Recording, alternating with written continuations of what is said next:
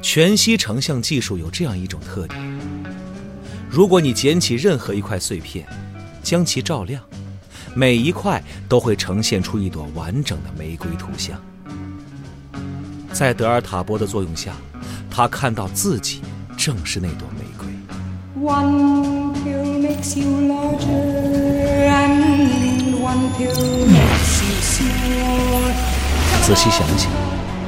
我们都是彼此生活中的碎片，事实难道不是一直如此？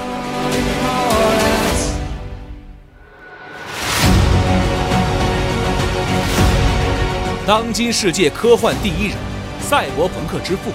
包揽最高科幻奖得主威廉吉布森，唯一短篇杰作选《全息玫瑰碎片》中文有声书现已上线。北京时代华文书局二厂、积禾网联合出品，郝祥海、常荣山、叶知秋、严嬷嬷演播。十个火花迸溅的灵感碎片，一段熠熠生辉的赛博朋克光谱，超越时代的想象力，独树一帜的科幻美学。全息玫瑰碎片有声书，积禾网及积禾 App 独家上线中。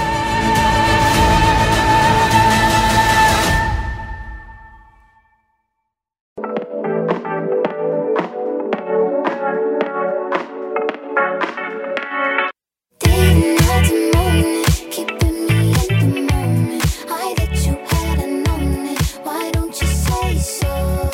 Didn't even notice. No punches that to roll with. You got to keep me focused. You wanna say so? Dating at the moment, keeping me in the moment. I that you had a moment. Why don't you say so?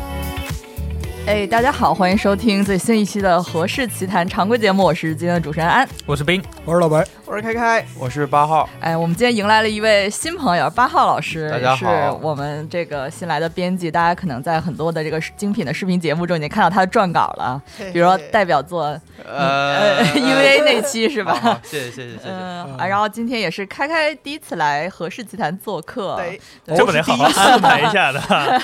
嗯，那是第一次吗？对对我突然发现好像是的，对，哦，厉害了！嗯，所以我们今天有两位贵客来哦录节目。那我们今天这个主题呢是。想跟大家推荐一些这个好看的漫画，因为我们今天录节目这一天是二月十四号，是情人节，哦但这个节目上线的时间可能会再再等两天，但是三月十四号是吧？ 白色情人节也行啊。那这个正式来安利书之前，我还是来打个广告，就是今天我们安利的所有的这个好看的漫画都会在和氏集团这个淘宝书店买到，然后也欢迎大家关注我们的微博账号、豆瓣账号以及小宇宙账号，都叫和氏奇谈。嗯， OK，那今天我们还是从斌老师开始吧，哦从因为我先开始因哦为我看上一期您这个人人气在评论区非常的高涨啊。真的假的？ 我那当然是真的我了。我我自己没注意，啊嗯可不嘛。可能是他们表现的太过激烈了。哎嗯，嗯，您来吧，您最近看了什么漫画呢？对，但是在介绍这本书之前，我现在有个问题要反问你。嗯完了完了，他 进入他进入营业状态了。 来吧哎，，挺好，让两次让两位第一次录合适的朋友嗯们知道一下，这是一档什么样的节目啊？见识一嗯下。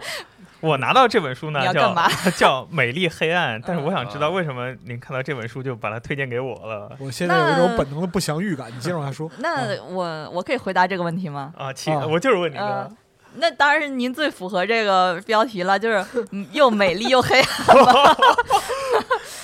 哦，好我吧，我是这样吗？麻了，这个节目怎么进化成这样了？我操，我都控不 嗯了。啊，我还挺满意的。这本书啊我确实看完以后觉得，嗯，嗯，特符合挑选你嗯的挺精准的，特别符合我的气质。又美丽又黑暗是吧？。对，主要是嗯美丽，主要是美丽。啊啊！我以为主要是黑暗呢 啊你，说说，就这本书的书名其实是法语的两个单词啊，然后嗯我大概查了一下，我就不念了，免得被撒泼楼老师给骂。嗯然后这本就是它这两个单词意思，其实其实翻译过来并不是就美丽的黑暗， 而啊就就像是这本书的中文翻译一样，应该就叫直译就是美丽黑暗。并列的是 吧？对，然后就觉得就是哎，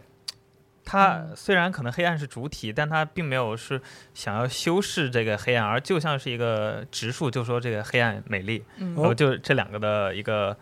呃，陈述吧。然后看这个词，可能并不知道这本书讲什么啊。是简单来说，就是你有不同的心态去看这本书就会得到不同的感知。嗯非常简单的介绍这个故事啊，这这本书就像是一个孩子的一个暗黑童话，嗯，它有一点像那个《银王》，但好像又不太像。嗯那故事说的就是一群小孩儿，在原本一切都正常的崩塌之后，然后他们之后生活的一个日常的一个故事。然后这群孩子真的是小孩儿，有多小呢？他们跟昆虫一样小，哎，跟蛆那么小吧，就是。然后他们之前说的那个美好的世界不是崩塌了吗？他们之前那个美好的世界在后面的几个分镜里，你忽忽然会发现那是一个正常的一个小孩儿的一个身体，哦，然后就是我们、哦我们正常人类这个小孩儿的身体，嗯，那个小孩儿死掉人，然后他死了以后，他们那个世界就崩塌你了。刚才说惹是吧？ 我说了怎样了？ 啊，我靠，来一个人打他，所以从这个瞬间开始啊，嗯读者在看这本书的时候，就你发现那个他们的世界嗯是一个正常的小孩儿开始，你有读者就可以像一个侦探的故事一样去追寻整个故事到底是在暗喻什么，因为你明嗯显看出来它是一个童话了，哎就，是每个小孩儿都是一个蛆人，他们在到处跑，到处在演绎自己的日日常，他们想要生活下去，也可以去追寻这个就是之前那个小孩儿到底怎么死的，哦，以及这个故事的结尾，他们遇到的这个呃，遇到不不能说的剧透了一个人到底在暗示着什么，然后他们之后的命运会怎么样？你可以把这本故事看成是柯南啊，哦，确实好像是个小孩小人儿，儿，对，确实是个小人儿在在一个很诡异的一个大人的世界里，呃，怎么来存活来生？哎，你别说这个，我忽然想到就是。这两天回看柯南，发现柯南有时候长得跟狗一样高， 是，我觉得这不故是事总结过吗？他那个身高越画越夸 张，最后都都到了那个脚脖子了。我觉得太可能太他可也怕是了美丽黑暗，可能 嗯，然后有一条路就是你把它真的当柯南的故事来看， 去探究，就是你真的想弄明白这里面到底发生了什么事儿。嗯当然，另一个方向呢，可能也是作者更加去推荐的。他们其实之前在这个后浪漫他自自己有发过一个采访，里面也有提到过，作者其实并不希望我们去把故事就真的看成一个去推理呀、去悬疑、去把它探究一切故事真相的这么一个事件。嗯他反而更希望的去呃聚焦于就是这个孩子到底会他为什么会做出这样的行为，然后他这些行为在我们成年人看来以后会是一个什么样的一个想法？嗯嗯，其实在，就是他们的这个整个的世界观，就像是一群孩子聚集在了一起，在一个没有成年人引导的世界里面，每一个孩子把自己的天性肆意的放飞以后，他们组成的这个社会会是一个什么样子的？所以这本书，我们以一个呃看到一个可爱孩子的视角，一个绘本、一个漫画的视角来翻看它的第一页，然后越往后看，越会觉得我靠，这帮孩子怎么能干出这样的事情来？就明明他们才是一帮小区人，但是他们在对待这个故事里面，真的有一些没有任何打马赛克的蛆虫啊、昆虫啊那些视角的时候，他们做的反而冷酷的很很残忍，更像一个残酷的大人一样哦，嗯生物性的啊。对，啊，然后就是，但我们现在以读者的身份来看，我们往往会以一种。就像是六年级的孩子去批判一年级的孩子，啊初二的孩子去骂小学生一样，嗯他们就会觉得我们已经脱离那个阶段了，他们做的事情都是没有任何道理的，是很很低幼的。但是其实反过来想想，可能他们也只是站在了一个稍大的孩子视角上去批判一个更小的孩子而已。嗯在在某些心理学的认为上，就会觉得，呃，每个人成长会分几个阶段嘛。第一个阶段就是他们刚出生，然后觉得哇，我到了这个世界里，我是这个世界的主宰。嗯然后后来才发现不行，要有人喂我奶，我才能活，我不是这个宇宙的主宰。嗯到第二个阶段，其实就是他们从儿童走向成年的那个瞬间，说白了就是摆脱巨婴的那个瞬间，嗯并不是真的很多，呃，像初二的人想象，中二不是初二，中二的人想象那样，在那个年纪就觉得整个世界都应该听他们的，然后自己可能是那个被选中的孩子， 然后是有什么自己的数码宝贝 什么的，就这个世界的运行法则，甚至呃怎么说呢，想象的样子都和他们自己幻想里面的不一样的，就不是说呃坐在地上随便一通哭泣，撒一下自己的脾气，或者呃还像原来一样想象那个美好的世界，这个是就是当那个庇护他们东西都没有以后，他们就可以在这个残酷的世界里面生存下去了。呃，只有意识到了那一个瞬间以后，他们才会真正的从呃孩子摆脱一个巨婴，走向一个成年人。嗯但这本书说的就是，这所有的世界在一瞬间都崩塌了，也没有人庇护他们，他们还要在保持自己孩子天性的同时，让自己活下来。你会发现，如果是那群真的像呃小学当中的那些霸凌，如果一直持续到整个世界。整个成年的社会以后，这个世界会变成什么样子？嗯，我看完以后会是这个感觉，但我相信，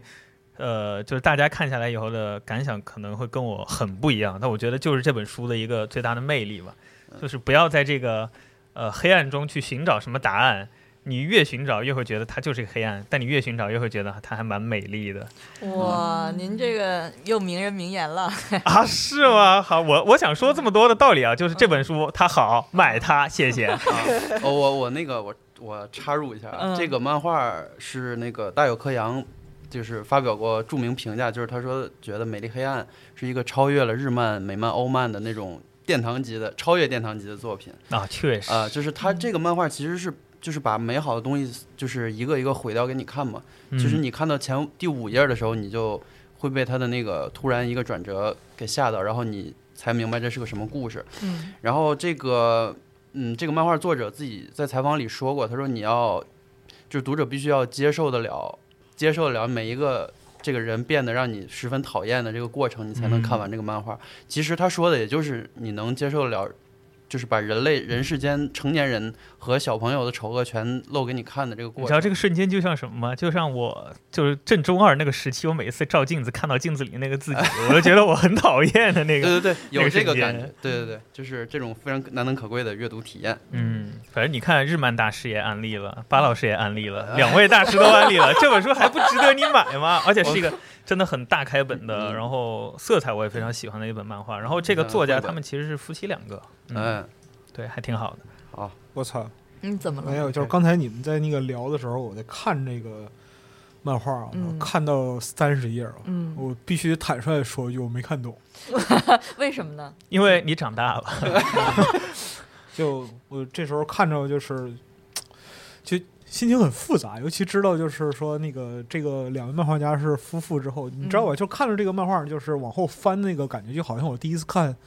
就好像第一次看猫汤那个，啊感觉，汤浅那个对，嗯，有有有有，有点离谱，嗯，有点离谱，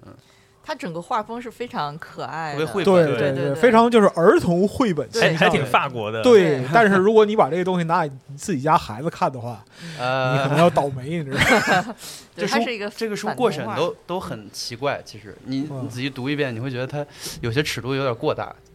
就不知道为什么能能就是那都不是过大的问题了。嗯反正这书真的不是拿给自家孩子看的，你就确实要是老白买了这书给自家孩子看，他闺女坐地上就哭，然后他老婆上来就打他，我跟你说，那 倒不绝对是会，这样那不会。我觉得这个你是低估了儿童的承受能啊力，了。倒也是，嗯他他连你的游戏都啊玩，确实，你看你长这么大了，对啊吧？你还你你还是一个宝可梦训练师，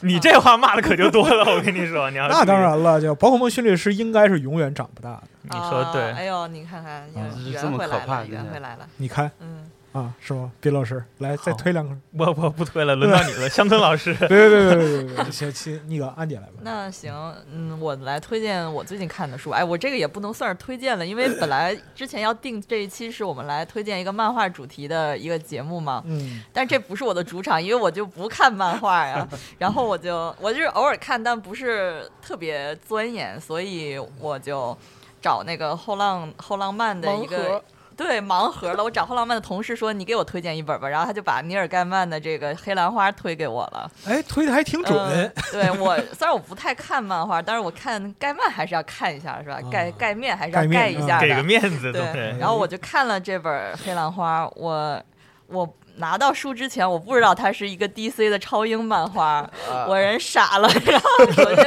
这个我来分享一下我的阅读感受吧，也不能算是推荐，就是一个。纯个人的分享，我相信这个，我觉得我说完之后，大家也会对这个书产生一丝丝的兴趣啊。首先，这个黑兰花叫这个 Black Orchid，它本身就是嗯 DC 超英漫画系列里面的一个超级英雄，然后是一个女英雄。但是这个黑兰花从七十年代开始进入到这个 DC 宇宙之后，它就一直没有这个。就是怎么讲，就是展开它的故事，没有给他详细的讲这个英雄是哪儿来的呀，他是什么样的一个身份等等，就是只是在一直在打酱油，然后一直到八十年代的时候，在一九八八年的时候，DC 就良心发现了，想给这个超英写一个单独的故事，然后他就找到了当时这个老板就找到了尼尔盖曼和戴夫麦基恩，就是一个是写剧本的，一个是画画的，嗯然后这两个人，当然。呃，当时的盖曼还不像现在这么有地位，所以说，就盖曼当时也想跟 DC 合作，但他我看了一下这个，搜了一下这个资料，发现盖曼当时想做的是什么呢？是利剑侠，好啊是那个做口香糖的，想做地狱神探，想做那个魅影默克，想做呃睡魔，但睡魔后来啊他也人是做了， 成了，对，嗯，然后导致，但是又想跟 DC 合作，盲目接 活，对，就盲目接活。然后盖曼和麦金两个人就把《黑兰花》这个故事给接下来了。然后是八八年的十二月份开始给这个《黑兰花》创作单独的这个故事。然后我就想说，这个盖曼盲目接活，把这个活儿 接成什么样了呀？完了，我就看完了这个这个书。其实我自己的阅读感受就是，我可以分两部分来说，就是它的故事性和它的美术，就是它的画风。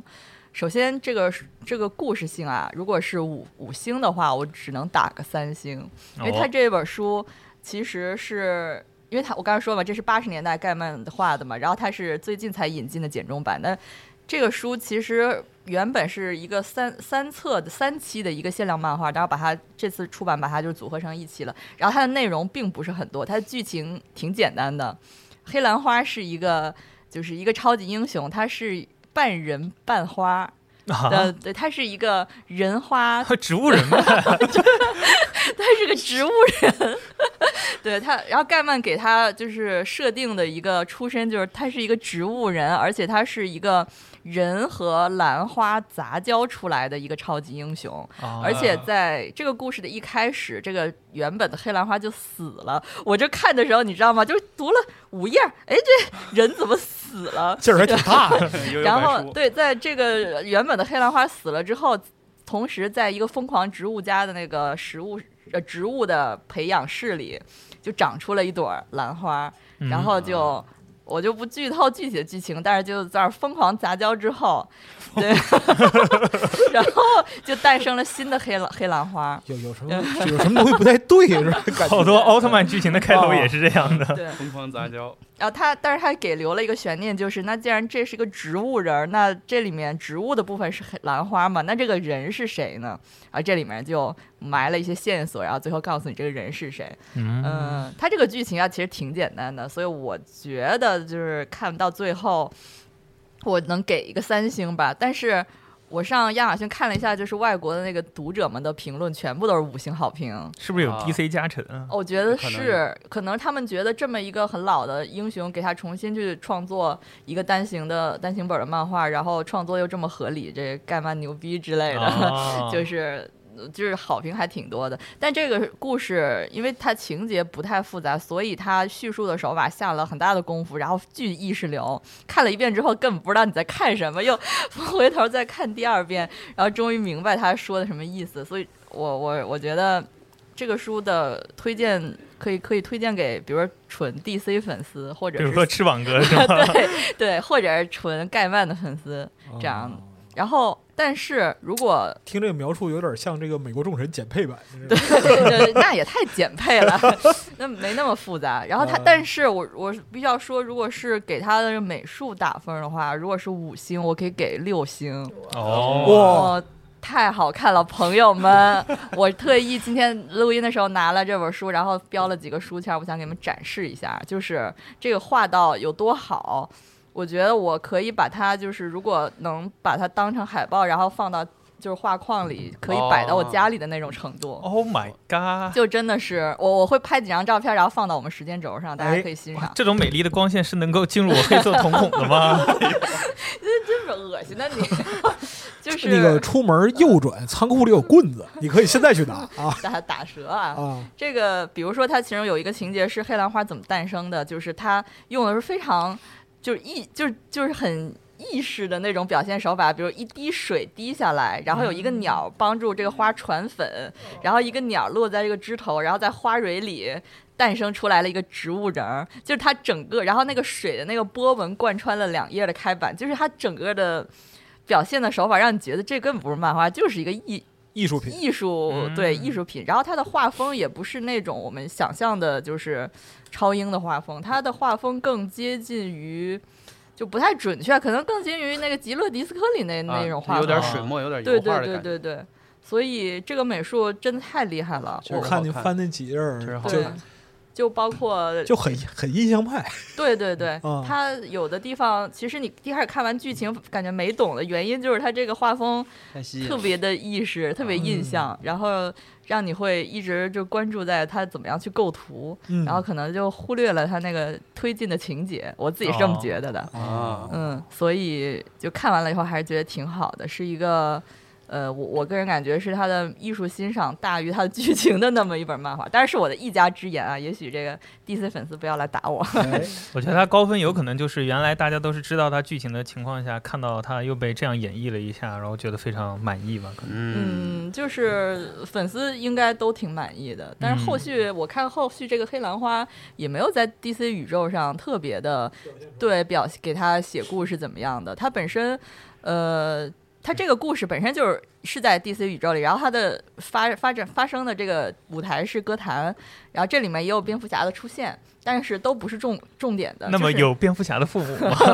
没有，这那个呃，但是没有看过这些的，也不影响看，就把它当做一个独立的故事，我觉得也可以看。就是如果、嗯比如说我就是不喜欢 DC，但我喜欢尼尔盖曼， 哦我觉得也可以试试。嗯、啊，大概就是这是我的一个一个非常直观的一个阅适读应性体还验蛮强的，嗯这对对，对话就撂这了。未来两年之内，黑兰花要是出电影，就得来感谢安老师。呃就是真的吗？那我们这书这个两年之后再卖吧。嗯，我觉得这风格好像还就挺有冲击力的，我认为是挺有冲击力的。嗯而且就是，如果说你是原著粉，或者说是对于 DC 宇宙有兴趣的朋友的话，嗯其实可以对这个分支有点了解。嗯，嗯，对，但是挺好看的他对于他的就是他的知名度肯定不如后来盖曼创作的像《睡魔》那些嘛。哎，对，对是的，所以可能很多人还不不知道这个呢。嗯、对对你在给别人安利的时候，就是你看，你只知道那些，这个也是干嘛？这个好，哦对，这个逼格感觉有点高 呢。起来了 是，美丽黑嗯暗，呃行，那那巴老师最近好看了哦那什个么？，我最近碰巧看了一本漫画叫《乒乓》，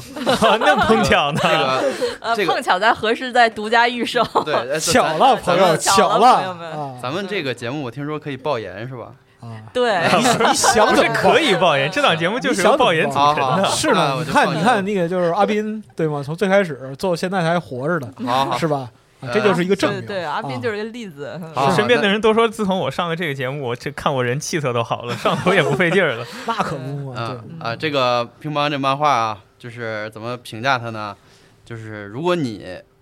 看不下去乒乓，那你就不配看漫画，牛逼！行吗？嗯啊，这个其实咱们之前已经那个拉那个 CMJ 大师录过一期特别硬核、特别深度的节目了，所以，呃，就是从松本大洋这个作者的生平啊，到这个故事，再到他一些技法的，就是从专业角度来剖析的这个内容，咱都做得很深了。所以这次，呃，主要建议大家回去听一听那期节目，然后这期我们就简单的还是再复述一下，有稍微有一点点呃之前没提到的呃想法吧，就是说。这个漫画，你看完《乒乓》这个漫画，你就会真正的知道什么叫天才。那个，你把哦你把就是刚才那个大家鼓掌那句话再说一遍，我还想我还想听，还想鼓一次掌我还想对我还想听啊！呃，你听不进那个白广大的电台，你就不要听集合。我要把这句话当做我的闹钟。那个、那个、那个，我继续说啊，就是你看完这个漫画，你就会知道什么叫真正的天才。嗯首先，这个故事会告诉你什么是天才，然后这个漫画本身会告诉你什么是天才漫画家。哦 这个松本大洋这个人，他就是我说一下其他人的评价。这个，呃，那个尾田荣一郎说，看过乒乓之后，啊，看过乒乓之前，我不相信世界上有天才。嗯，然后那个 谁，那个 他看过之后就发现自己是 天才，是吧？你们这样我很难办、啊。然后五十岚大介说，他 说就是那个松本的作品呢，就是即使是搭配着故事和台词，它也可以就像是一幅幅可以单独拿来欣赏的画作。但是他嗯这里不是指他这个每幅画有多好看，而是他它这个构图呈现出来的信息量是非常的，就是在其他漫画里很少见。啊，构图的故事性，呃呃，好，对，然后那个，然后说一下这个乒乓这作品啊，这个松本大洋他是一个怎么说，就是会根据他作品的内容来改变自己画，就是画风甚至作画工具的人。嗯，比如说，呃，那个 Sunny 和那个烛光室，他都用毛笔，就是即使勾线对也是用毛笔嗯勾的。对对对，但是乒乓这个是他钢笔时期的就是巅峰吧，我觉得是公认的巅峰。嗯，呃，你看那个动画版为什么是那个汤浅证明来做也不违和，就是因为他原作里就很多就是蒙太奇啊还有鱼眼镜头，而且他那个大透视和大对角都特别夸张。这个他这个手法和他的这个画风非常适合乒乓球这项运动本身。然后，呃，之前的节目里也提过，就是说，比如乒乓球抛接球，嗯，或者球没接住被击飞，它很容易就呃剪接到另一个画面，比如飞机啊或者鸟什么的。这个对这个人物塑造也特别的有好处。看天的那个动作，哎，，对，嗯，呃，这这个这个我觉得是他考就是就是是研究过乒乓球之后才决定的这种表现方法吧。嗯嗯呃，然后呃技法的话，大家还是去听之前那期节目，因为我们在这儿班门弄斧显得也不太好。嗯，哎你这么这么谦虚，合适合适合适，这档节目都叫合适，那一定很合适。啊啊，就是这个漫画的故事，其实呃上一期讲的还比较长，这期可以更简短的跟大家说一下，就是几个性格各异的学生打乒乓球的故事。就没了， 呃，就就是描述它的细节其实没有意义，因为它本身是作为漫画，让人觉得非常的了不起。跟《灌篮高手》一样，嗯，太是吧粗暴了，呃呃，再爆言一下，就是它比《灌篮高手》好。啊！是，完了，我们节目下期还能 有吗？啊没事，下次我们卖《灌篮高手》就可以就了。 是那个那个井上我也很喜欢，然但后是下期卖关刚好说这个比乒乓好， 啊啊，都让巴老师来讲就不行。是井上是个很努力的天才，但是这开始个骂人了呢，就 但是松本是一个，就是更努力的、更加天才的人，这是哦这是我觉得，就是你看那个那个那个谁，井上后期那作品《浪客行》，他也是水墨嘛。嗯，但是我觉觉得大家看过《浪客行》和《烛光室》之后，应该能体会到这个中间是有差距的。我觉得井上自己也承认，就是你把那个呃《烛光室》和《浪客行》做一个比较，打个比方说，他俩都是一百分儿，嗯但是在这里边儿就是勤奋和天才的构成比例是不啊，一样的。对对对对对，哎，对还是白老师会说，还是老白会打太极，哎必，须得听白老师节目啊哎，别别，别 差不多得了。 啊。然后啊，你不是开开是不是有什么想说的？说有嗯嗯，我觉得其实你刚才说的那个点也有点像，就你们俩刚才讨论漫画家的这个点有也有点像乒乓这故事整个的点。啊，对，之前就是 CMJ 电台总结过，我们来复述一下。他就说，乒乓里面画了四类人，第一类就是完全没有天赋也不努力的人，就比如里面那个哦，去是我了，是我了啊！去看有里里面有一个去看海的那个小小一个角色，一开始觉得自己还能打点乒乓球，结果练了练发现没什么，然后就去就去看海了，躺全世平界了旅啊游了，对，然后也觉得人生也可以这样嘛，很开心。确实，啊对，第二类就是没有天赋但很努力的人，就是比如那个佐久间，对，他那就个是啊嗯，调一研个就是也是基本上所有运动漫画里都会有那种，这就个是世界上的绝大多数人是吗？他很拼他命不，绝大多数人不会这么做不努力到，做不到他的那个。我是绝大多数哦人。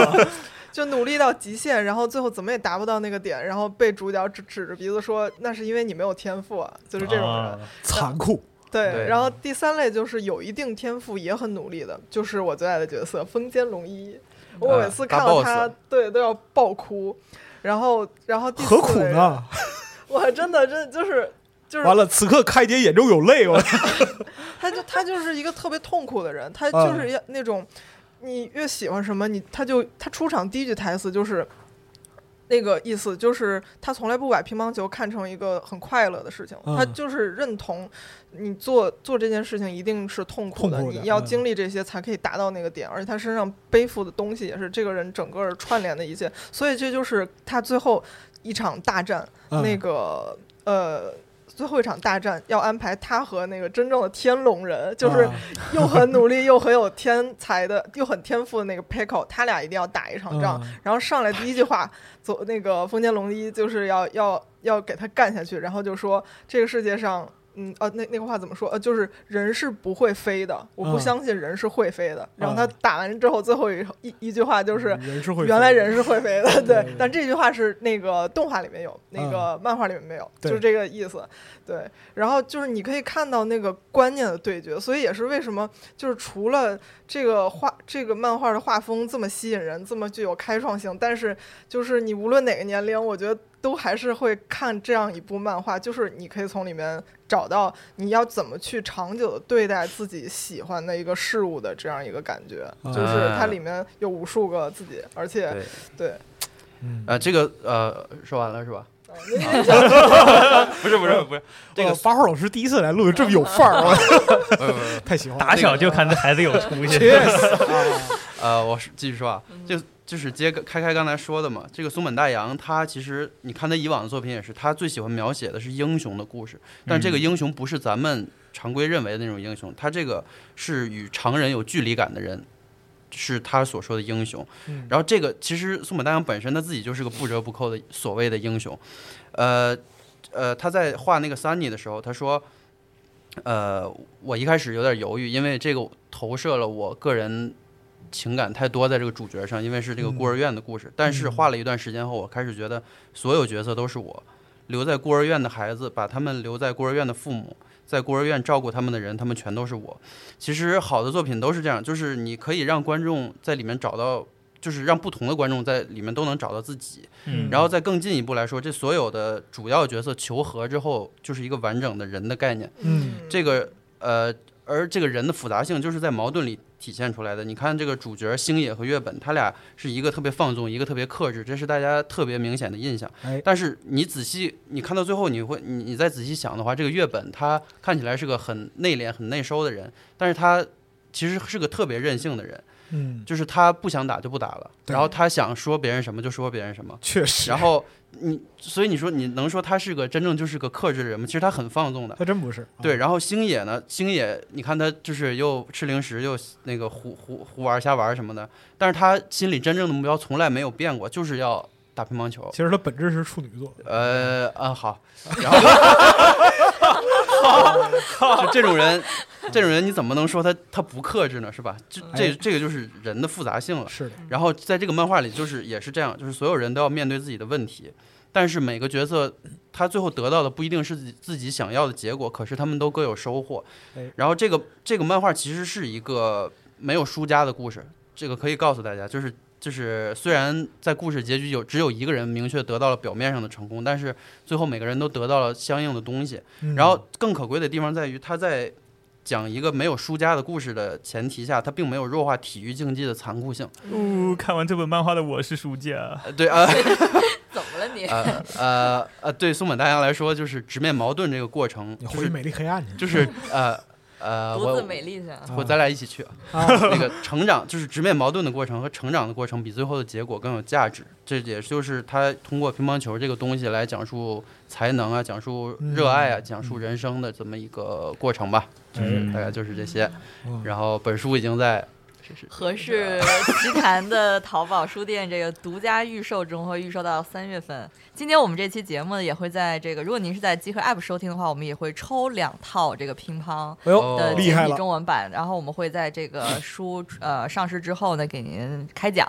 然后这个哦好书之前也问过编辑，就是乒乓的简中版是不是有删节呀？哎是，不是我就是有想问这个问题。对对对，但是得到的编辑那边的回复是，就是完全无删节的，哦真不容哦，一刀不剪。对，了不起完全的这个原原版呈现，对。易，感觉看没看过动画，或者是听之前听过但是没看过，都应该买一下啊，对，要不你就不配不配看吧？漫画。哎，好，我又听见了。好，情人节的这一天，你的对象没看过，你也可以买给他哦，呃但是发货的时候就到了白色情人节了， 也可以。回个礼嘛。嗯也行呃啊。呃，还有一本儿，就是刚才那个，可能大家听的有点乱，因为我们之前已经聊过一次了，所以嗯这次再说一本新的，就是也是上期提过呀那个卢浮宫，它有一个漫画家计划，就是他会闭馆一周，专门给一些漫画家来，就是嗯在馆里转，然后创作一个跟卢浮宫相关的漫画就可以。然后当时只请了四位日本漫画家，一个是就是松本大洋，就刚说的嗯哎乒乓的作者，还有一个荒木飞吕彦，大家都知道啾啾的作者，然后就是浦泽直树，被这个业界誉为手冢治虫之后最接近神的男人。但是其实这称号挺怪的，回头咱也可以嗯具体聊聊说他。嗯对，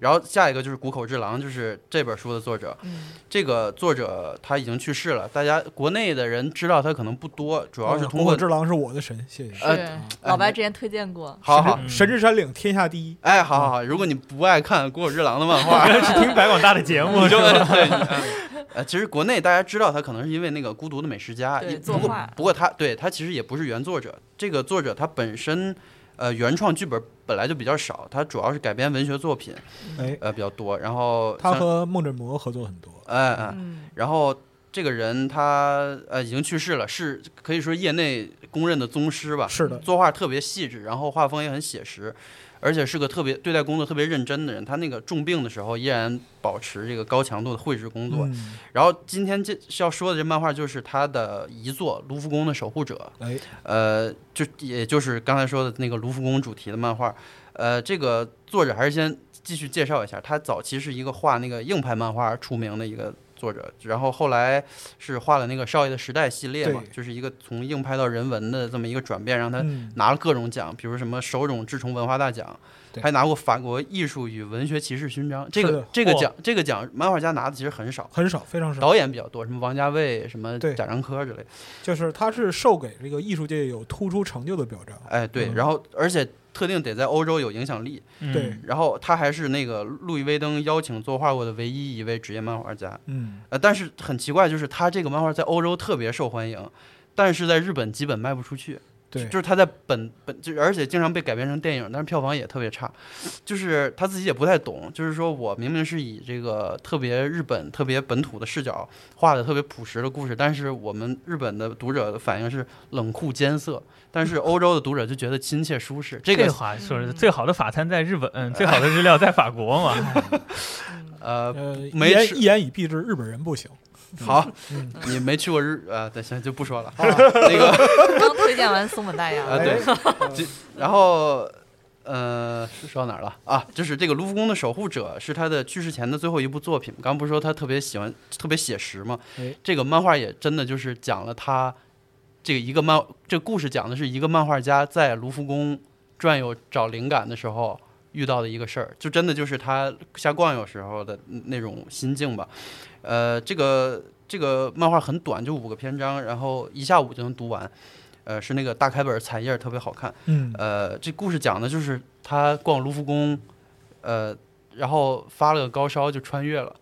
走着走着就穿越了，然后他穿越到了各个展品的各个时代，就是他在这个过程中和这些展品交流，和艺术家交流，然后他遇见了像梵高啊、夏目漱石啊，这这等等这些人吧哎。然后这个卢浮宫的守护者是就是那个萨默瑟雷斯的胜利女神像，就是那个哦没有脑袋、没有胳膊那个像。嗯，啊，就是大概就是这么个故事。其实听起来特别无聊，因为这个作者的所有故事，其实你只说梗概的话，你会都会觉得特别呃无国口聊。之狼所有作品用一句话都能说哎完。对，就是溜达溜达，然后对就穿越吃个饭。对对，其实那个孤独神之美食山家岭也就是这个溜达溜达死在山上啊了。我对上次呃对我们推荐三部曲也是，就是啊男对对的对在那儿溜达，对对散步对去是纯溜达。对，纯溜他达。他他好像有一个说是他是漫步派画家，嗯，嗯，对，就是溜达有派有那种哎，对，有有一点儿公路片儿的感觉，但是是其实其实并不完全是了。他会就是逃，就是你说是穿越也好，逃避也好，他到了另一个地方之后获得新的人生感悟。嗯然后这个漫画儿其实它好看的地方在于，在于它是漫画，而不是一个故事。是，就是它会用各种，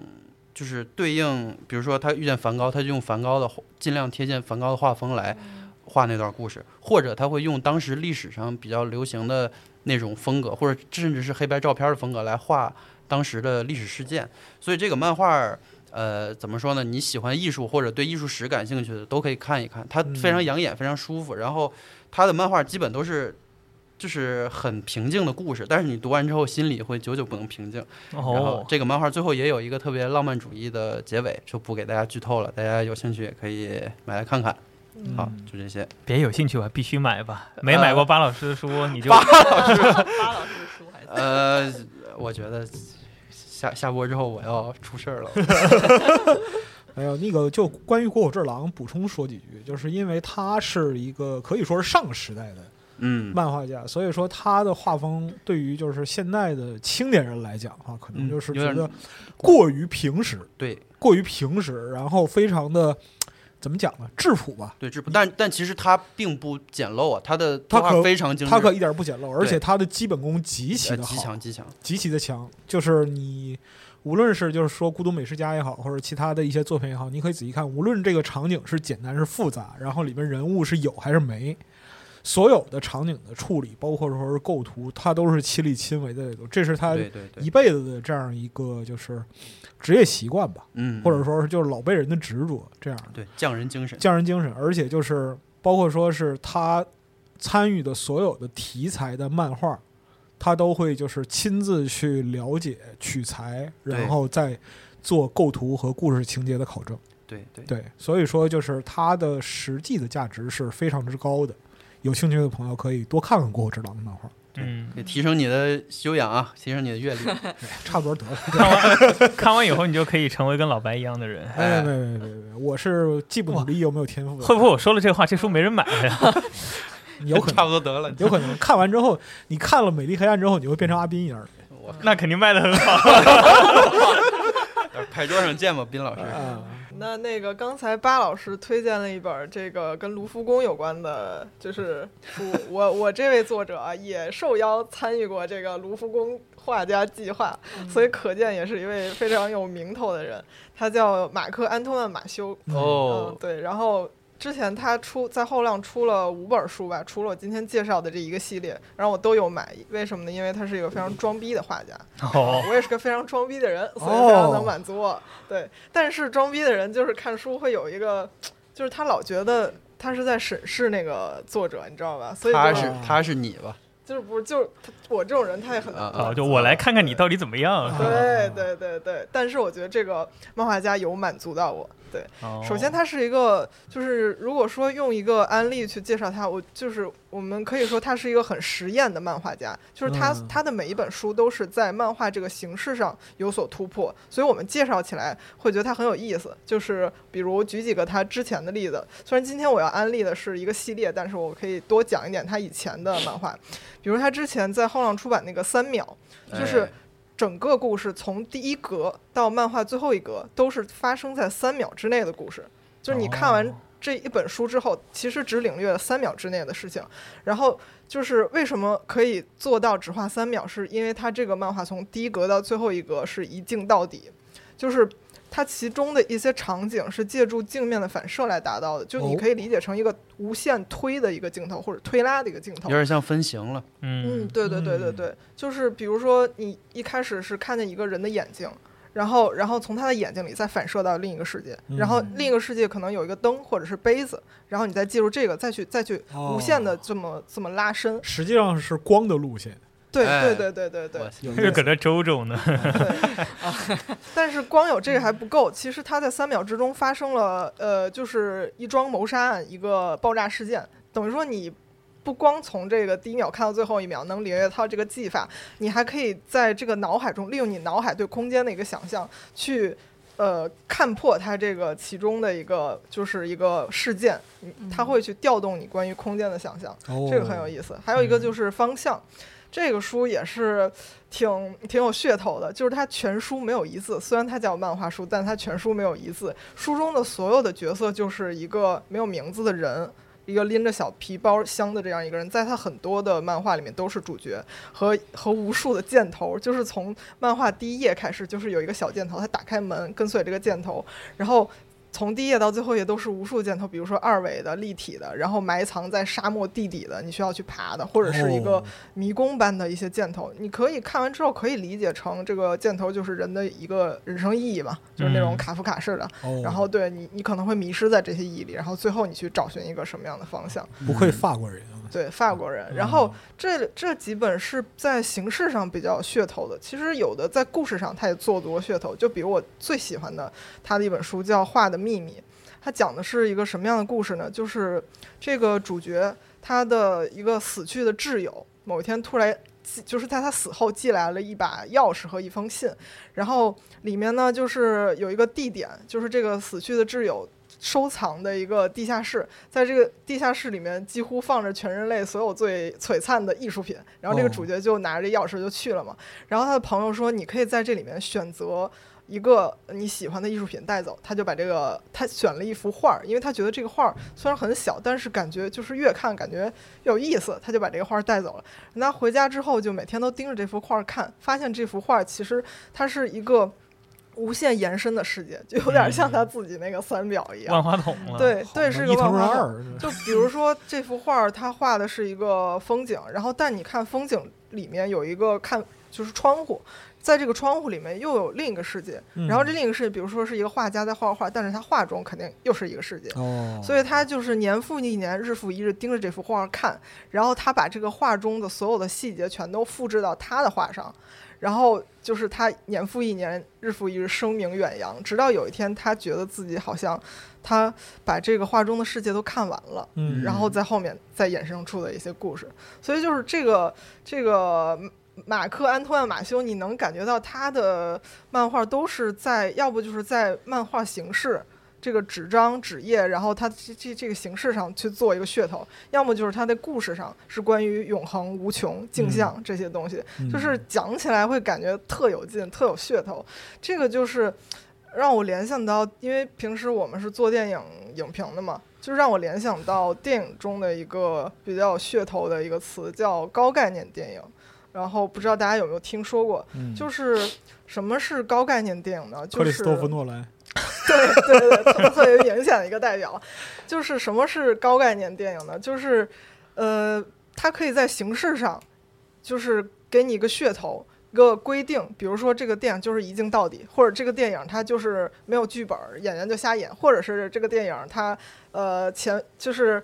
呃，前面是一个故事，然后呃，前面是正序的一个故事，后面是倒叙的一个故事，然后中间相相交，然后形成这个电影，这是那一个啥嘛，形式上的概念，嗯对，然后也可以是故事上的高概念，就比如说什么，就是比如说你你你去闯关，然后闯到多少关之后给你十亿美元，然后那游个游戏啊，对游游戏， 然后或者什么就是那个就是知道自己是 NPC 的游戏角色啊，对对对，啊然后或者什么就是你你你去去坐飞机，然后飞机上有人带一条蟒蛇什么的，好就是一听就特别想看，噱头特别大。但是这种电影就是所谓的高概念电影，就是我们会有一个。嗯，通病就是因为它这种故事是建立在一个规则上面的，整个故事都是一个特别有噱头、吸引人的规则，所以它是靠规则去推动电影，而不是靠故事和角色，就导致经常你看完一个电影觉得特没劲，那不好共情嘛，对就好了，嗯它就是前面点子很牛正逼，序人都是工具人，对对，玩后儿面是倒叙，然后那所以怎么样吧，特没劲。看完之后，其实为我了个其实设定，嗯，其实我第一次对读这个作者叫什么马修是吧？嗯我我是看的三秒，我也觉得挺没劲的，就是玩噱头嘛，嗯就是那那个内容其实特别的干瘪，但是俗，看完那个方向方向的时候，我觉得还是挺有力量。就是你看他这个噱头用在哪儿，他如果用在对用用对了地方，就特别有效果。嗯，就看你有没有被他那个满足。哎，对，嗯对，满足真正能满足是很很难得的。嗯哎所以就要说今天介绍的这个卖书 的这个主角，呃，前面是一个白说系列六本，叫《梦之囚徒》系列，也是这个马克安、哦安托万马修的一个代表作，呃，几乎可以说是他最重要的一系列作品，一共有六本。我觉得就是他是能够满足我刚才所说的那个。就是为什么这么说？首先介绍一下这个书的创作背景啊，它就是一共六本成书，第一本是一九九零年，嗯然后就是之前这个安托万，他是他不是一个纯粹的画家，就是什么事儿都干，他有工作室，然后也做什么装饰装帧设计，然后也做做一些很搞实验的东西，然后有个小队啊，然后也也给那个什么那个评那个杂杂志写评论，什么都干。然后就是直到就是九零年，他画了这个《梦之囚徒》第一本之后，得了很多很重要的漫画奖，之后才去呃转行，就是最主要的是做这个漫画。专业漫画家，对，所以嗯可见这这一系列非常开始画重漫要画挣钱，啊可见 对，真的然吗后第二就是 它是六本儿书，然后每一本儿就是肯定是有一个串联的线嘛，一个、嗯一个小人物，但是每一本儿肯定是可以单独拿出来看。我们刚才说这个作者是非常就是实验。有具有这个挑战意识，所以说他这六本儿单独可以拿出来看的书，一定是在六个层面上挑战了漫画的不同形式。比如嗯，说颜色，比如说维度，比如说这个画质的一个低速度墙，就是呃，如果说不剧透的去安利，我只能介绍到这儿。就是说每，每一本儿都是在突破漫画的某一个极限。这么严重呢不？是，你可以可以剧透，你你只说一对点儿的话不但我影响。犹豫了很久，我觉得嗯就是一共六本嘛，我就还是以这个安利的目的给大家主要稍微讲其中一本儿吧。然后，但是这一本儿我肯定也不会透特别多，就是就是讲其中的一个比较有噱头的，就是这个《梦之囚徒》的第四本儿叫《颠倒黑白》。首先，你如果手里拿到这个书，你就会知道它的噱头在于这个书的，就是封面上一正一反。就是你如果把这个封面摊开，完全平铺开的话，发现它是一个对角，也就是说，它肯定是故事是，呃，正着看是一个故事，然后再反过来颠倒去看，然后到中叶的时候是另一个故事，就是说是两一个可以有点像那个 tennis 那感觉，嗯就是一正一反，正序反序，而且它那个正序故事是就是黑白，反序是白黑，它的哦颜色也是颠倒的。然哦后在正中间的时候有个镜像，你拿到这本书就会大概知道它玩的是一个什么样的概念。嗯对什么它样封的面概儿念，它它就是正面儿翻这本书叫颠倒黑白，然后你把这个本书反过来再翻，这嗯本书叫白黑倒颠，哎，对对对对嗯对，啊，就是这两个故事有一定的镜像关系就。是法国对法国人喜欢那一啊，块儿对对对对，对，然后再说接下来的故事，就是我们说能不能从这个心理和情感上满足我们的这个故事，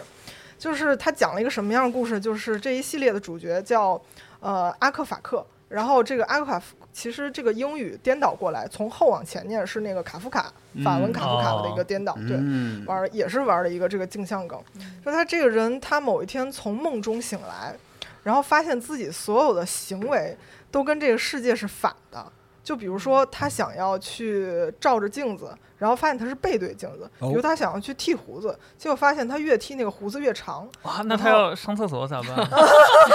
上回去了，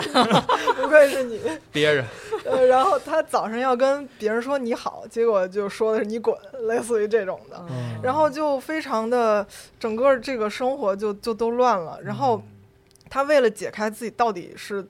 怎么样了这个谜团，他去找了他一个好朋友，就是一个奇异事件分析师，大师，对大师。然后大师指导他说：“你去看一眼这个镜子，镜子有没有你的背、你的你的影子？”然后说没有。然后大师说：“这说明。”你在做梦，就是如果你没有影子的话，说明你在做梦。然后你要去哪儿哪儿哪儿，然后找另一个人，然后就是提示他说你穿越那面镜子，然后你就能穿越这个做梦的这个情景。然后这个时候，这个书就是提醒你嘛，从反过来再开始翻。然后我当时看到这儿的时候，我就想，那估计就是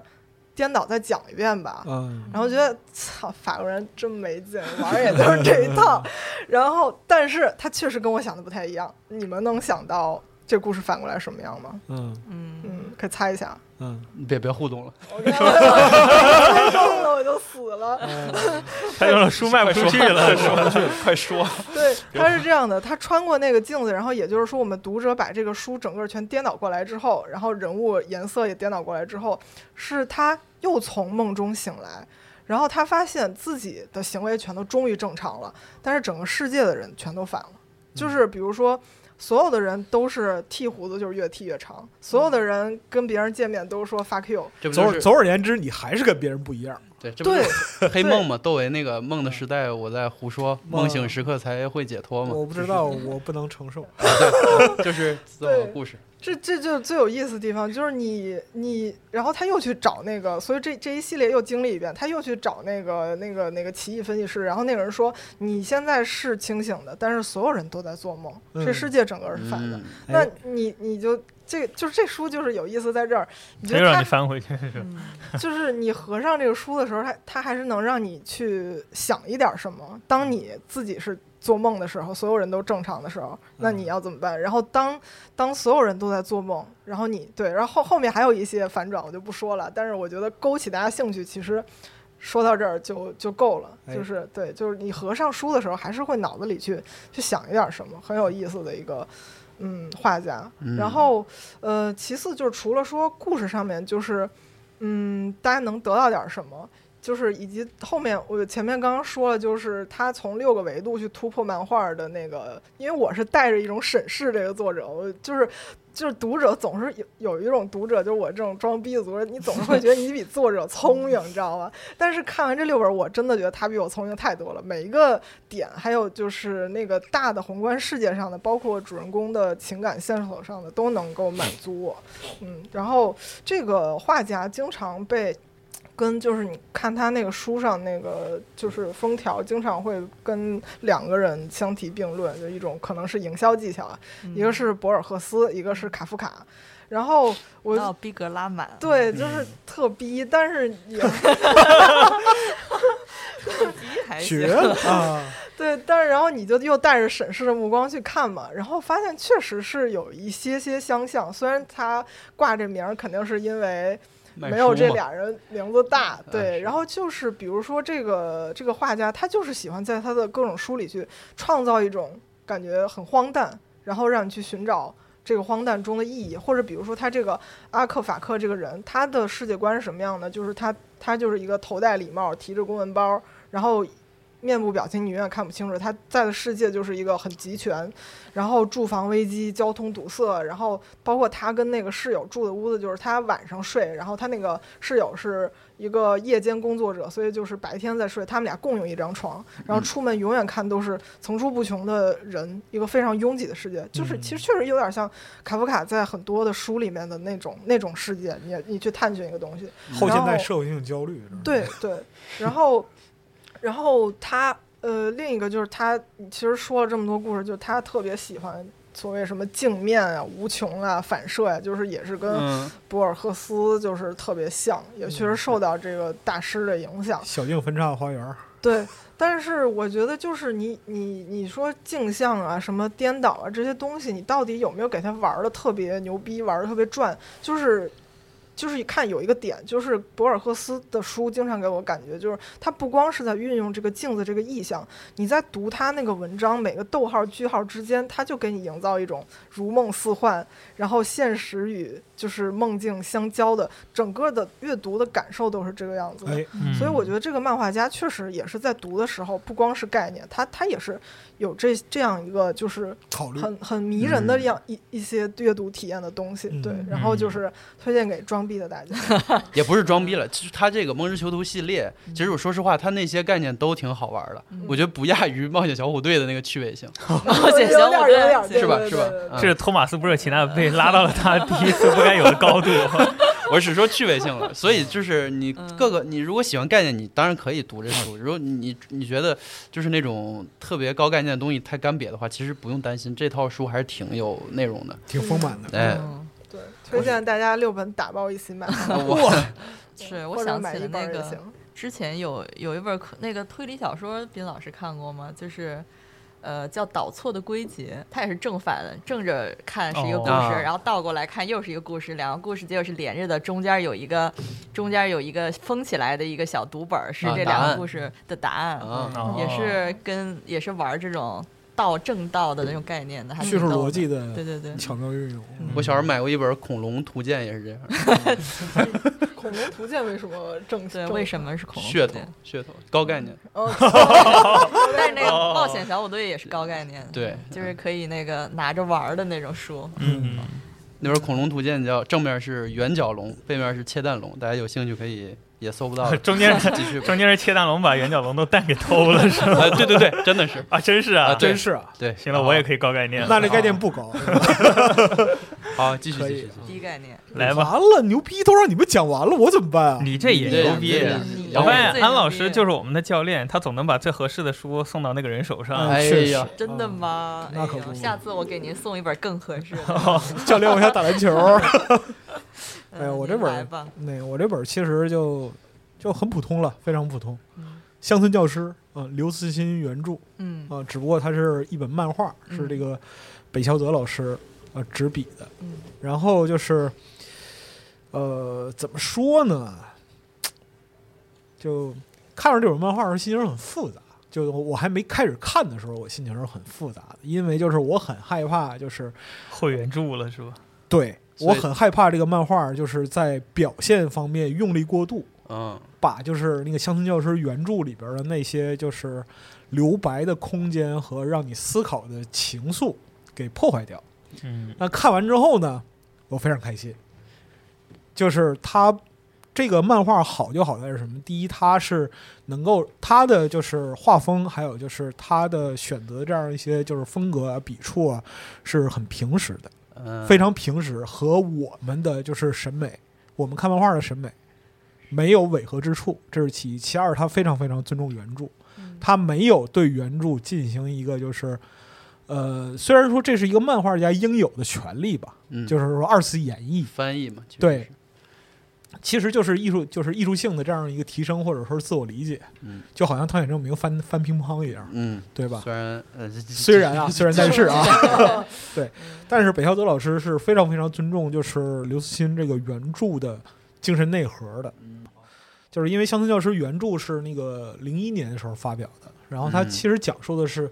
二十多年前的这样一个时代背景下的故事，在当时本身来说的话，我们的就是中国的发展，还有就是是教育所面临的问题和现在是有区别的。所以说，嗯今天年轻的读者，在这个就是原著还没发表之前，还没出生的读者，可能就是很难以去理解原著之中那种就是垂心泣血也好吧，或者说是拳拳之心也好，就是那种非常诚挚、深刻又质朴的那样一个情感。那年你那年你多少岁啊？老那年我十八，呃 母校晚会那站着二如十罗 罗。那年那年我已经突然二十陈了，奕已迅经了是一个成年人了。对，那哦，年我还没出生呢，啊，没有，没别有接了，，别接了，你玩不过年轻人 的。没有整不过，整不过啊！对马上那我女儿都快变成小小学狗了，这个整不了。对，但就本身来讲的话，如果说你对那个时代的这样一个环境，或者说是那个时候我们所面临的发展问题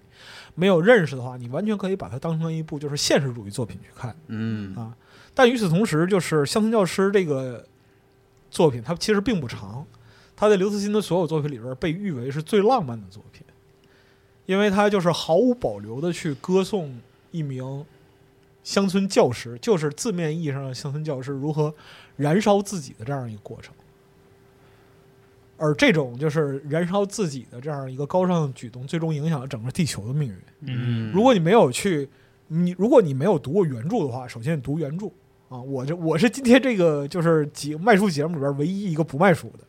就是你如果没有读过，你没有读过《乡村教师》原著的话，你先去读原著，然后呢，你再去考虑是不是要买这本漫这画。不是买人家直接直接推两本书吗？你这没有没有，卖《乡村教师》的那个就是还是很好，而且就是说这个漫画，我认为它有一个神来之笔，就是它把这个它唯一发挥和演绎的就是这个故事的结尾。嗯，他把这个故事结尾拉到了一个新的高度。这个是我对这个就是白孝德老师报以敬意的一个部分。嗯，对，但是这个结尾真的不能剧透。这是我对白老师抱以敬意的部分，就他说 不卖，他说不卖书，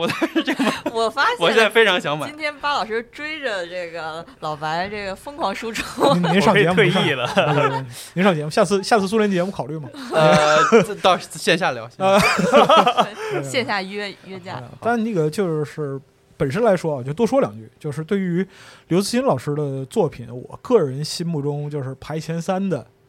作品里边，其实不包括《流浪地球嗯》，啊，也不包括《三体》。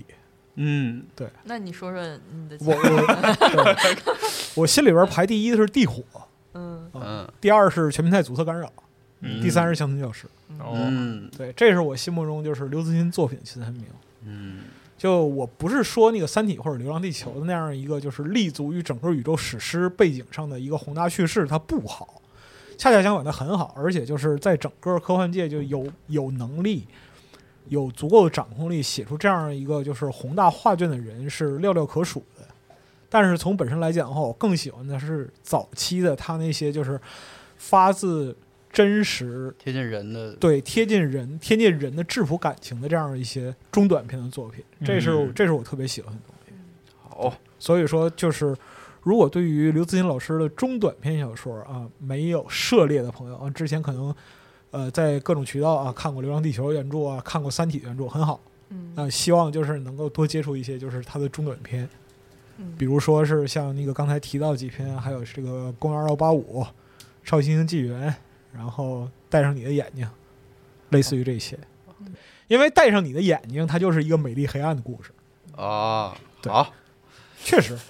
我都没看过。就是这样，就是这样。对，就是我认为刘，我个人认为，就是刘慈欣的中短篇能够比就是长篇更能反映他的写作技巧和写作特征。嗯，这是一个个人非常就是个人意见吧，只能说是个人意见。那么就是包括《乡村教师》这部漫画，从整体的角度来讲的话，也是非常优秀的，对吧？推荐给大家。但是首先要看原著，嗯，要先理解，就是说原著中蕴藏的情怀，才能理解到这本漫画本身的改编的技巧的这样一个价值。嗯好。哎，说完了，好， 好好，混完了，混完了。 混完了哎，还行。我再插句嘴啊，我就是这，种，就是没有不努力又没有天赋的人。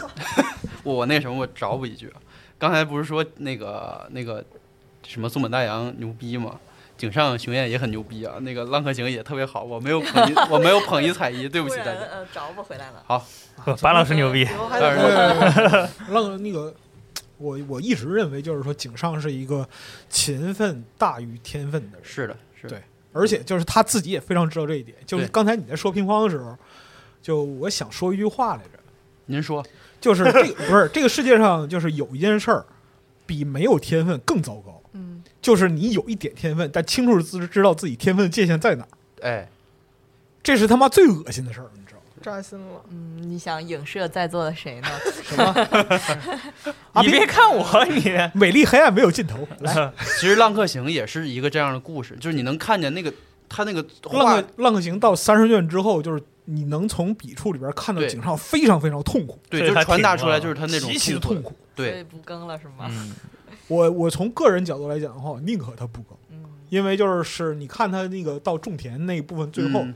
那很明显就是说你再画要把自己命搭进去。对嗯。他真的有那种感觉。哦，我看过井上那个纪录片儿，我估计应该很多人看过，就是他怎么嗯画《浪客行》的啊啊那啊个啊全记录，就啊是非常痛苦的创作过程。对，嗯，但是松本大洋就不是这样，松本大洋真的是很就你自你很明显知道啊，这个王八蛋他有天分，然后呢，他画这个玩意儿游刃有余，而且他很开心。对他最后嗯他那五卷单行本的封面，咱上期提过，他用了一个小时就画完了，他对画乒乓的时候才二十出头吧？对不是二十八，嗯哦，他二十八。乒乓这五卷他只花了一年多，对而且这然后就是没办法，对这天然才后就是天才，对对对，然后就是你看完之后觉得知道哦，这个王八蛋的上限深不可测，对，就是哦啊真的有这种感觉，然后你再回看自己，我、操，我天分就这点儿，垃圾不倒了，根本不不看自己，老白，你这种行为就叫摆烂，你知道吗？ 然后然后你就去看海了，对 对对对，就这样。对对对，你看，就为什么我喜欢录《真人快打》，就是因为这个原因，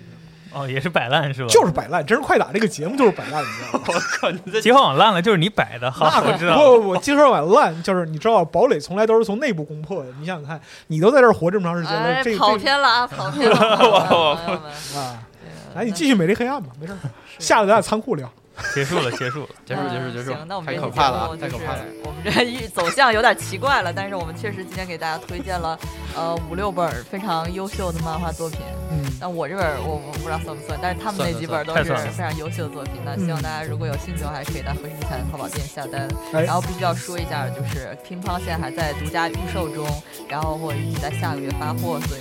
对有兴趣的朋友也可以来看一下。那 啊，这都是我们在情人节这天送给每位听众的情哎书。我对还是您会说话。哎，我再也不来了， 期待期待滨之岛白色情人节还给你。嗯那这个我们今天就到这儿，大家拜拜。拜拜。